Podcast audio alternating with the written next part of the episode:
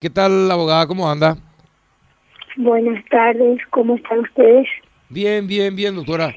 Bueno, eh, le molestamos por este caso de, eh, de Melissa. ¿Qué es lo que pasó y por qué se le impuso costas eh, en este caso? Y realmente es una situación muy penosa. Eh, nosotros presentamos un amparo que, como yo digo, no es ningún capricho uno recurre a la justicia siempre como última, último recurso. Y presentamos el 14 de junio la medida de urgencia, era que se le vacune porque ella es paciente con tumor de hipófisis y es altamente vulnerable ante el COVID. Entonces, eh, la medida de urgencia se me rechazó eh, la jueza que nos tocó es la del juzgado penal de la adolescencia número uno de Cordillera, de Capupé. ¿Y por qué rechazó la medida de urgencia? Porque hacía el fondo de la cuestión del, del amparo. Entonces se le notificó al Ministerio de Salud, ellos se opusieron como en todos los amparos y después esta jueza volvió a pedir un dictamen al médico forense acá de Cordillera, que es el doctor Fausto Paredes. Y él también en su dictamen eh, dijo que la afección de Melissa puede esperar mientras ella no, no salga y no se exponga, podía esperar. Entonces salió la resolución con fecha 21 de junio y el juzgado de primera instancia resuelve no hacer lugar al amparo y imponer las costas conforme al artículo 192 del Código Procesal Civil. ¿Y qué dice ese? Lo más penoso es primero que no se le niegue la vacuna a Melissa, que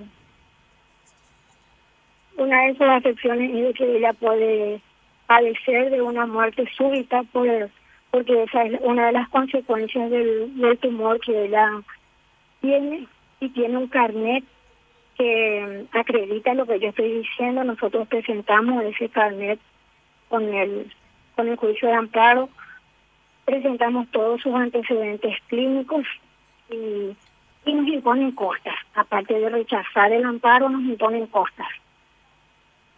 Y como yo digo, es el único amparo en toda la República del Paraguay que es rechazado porque creemos que todos tenemos derecho a la vacuna. El derecho a la vida es un derecho universal, inviolable. Y, acá estamos.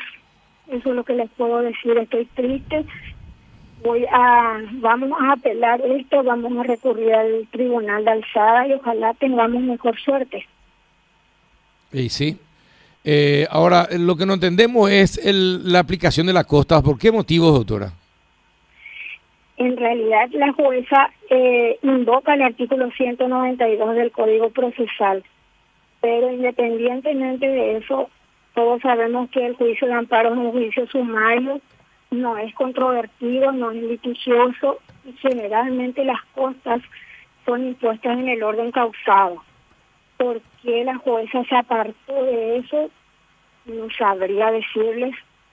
Y y voy a recurrir al tribunal de alzada a ver si me revoca esto y si me revoca todo luego, porque no se justifica tampoco la negativa de, de facilitarle vacuna a una paciente altamente vulnerable y que está pidiendo auxilio a la justicia. Doctora, eh, la pediatra, ¿cuántos años tiene la criatura? 20 años tiene ella. Ah, yo pensé que era 20 niña. añitos. Y el Es médico tratante fue el que sugirió que se le vacune. ¿Perdón? Si el médico tratante sugirió para que la vacunen a ella. Sí, eh, de hecho nosotros presentamos la constancia de su médico de cabecera, que es del Hospital Bautista, donde dice que ella es una paciente altamente vulnerable ante el COVID y que se recomienda la eh, la vacunación inmediata.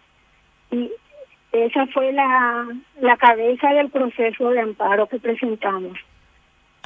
Y después adjuntamos todos los antecedentes clínicos, las radiografías, eh, todo, todos los estudios que tiene, hasta hasta la dieta le presentamos, porque eh, este tumor que ella tiene le afecta a todas las, las glándulas. O sea, ningún, ninguna glándula en su cuerpito funciona bien. Entonces, eh, le presentamos todo, de su tiroides, de, de todo. Y no sé hasta qué grado analizaron para llegar a esta conclusión. Ahora, también el, eh, el médico del Ministerio de Salud eh, salió en contra de la aplicación de la vacuna, doctora. El médico forense de Cordillera, a él se le pidió un dictamen. Y en su dictamen también él se, mm, se adhiere a lo que dicen los del ministerio. Y dice que llegue su turno para vacunarse. Ah, eso es lo que dice el ministerio, que espere su turno.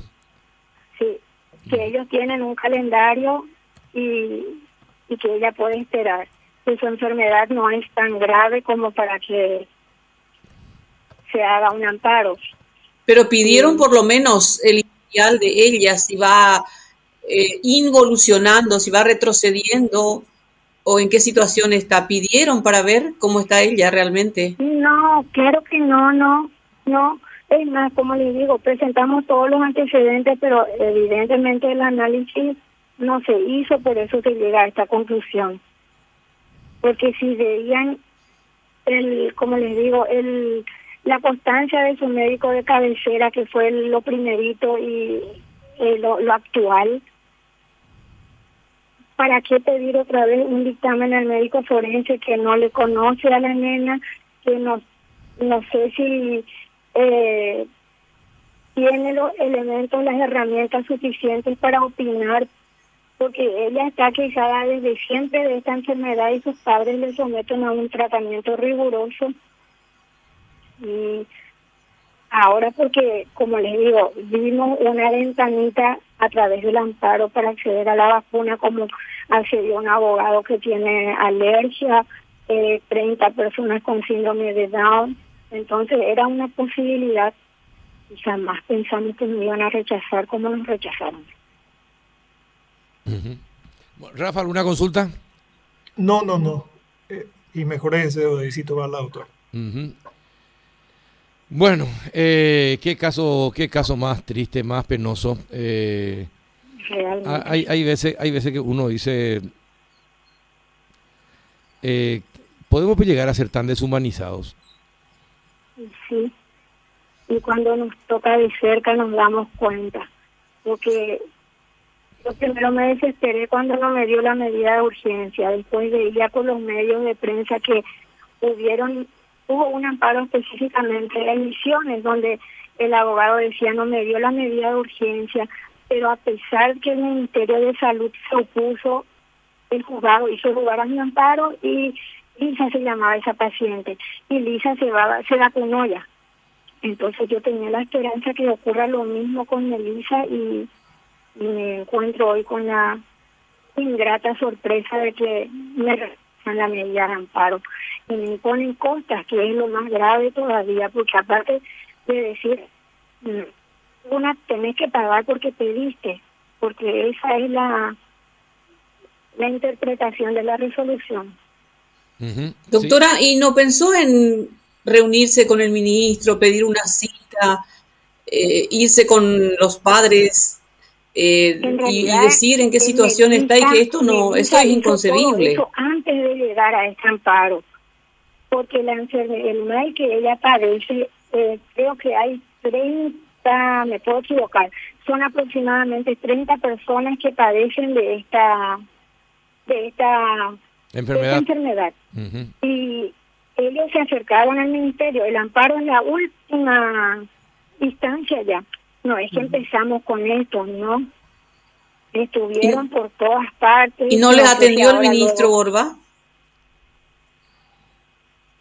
¿No les recibió el ministro? Eso no sé. Debo esa parte, no sé. No, yo pregunto por ustedes, ¿no intentaron hacer eso, ese paso? Yo yo soy de KPP, yo no me fui, Melissa vive en San Bernardino. Eh, sus padres, no sé, pero todos estamos detrás de ella y todos golpeamos puertas y esta, por ejemplo, se me cerró. y no espere que se, me cierra. Y encima que nos quieren imponer las costas otra vez, que es lo más triste. Pero ojalá tengamos mejor suerte con el tribunal de alzada y se revea esta posición. Esa es mi esperanza ahora. Estoy Pongamos esa fe, doctora, fuerza, ¿eh? Bueno, doctora, muchísimas gracias por contarnos la historia. Muchas gracias. Gracias a ustedes también. Hasta, luego. Un abrazo.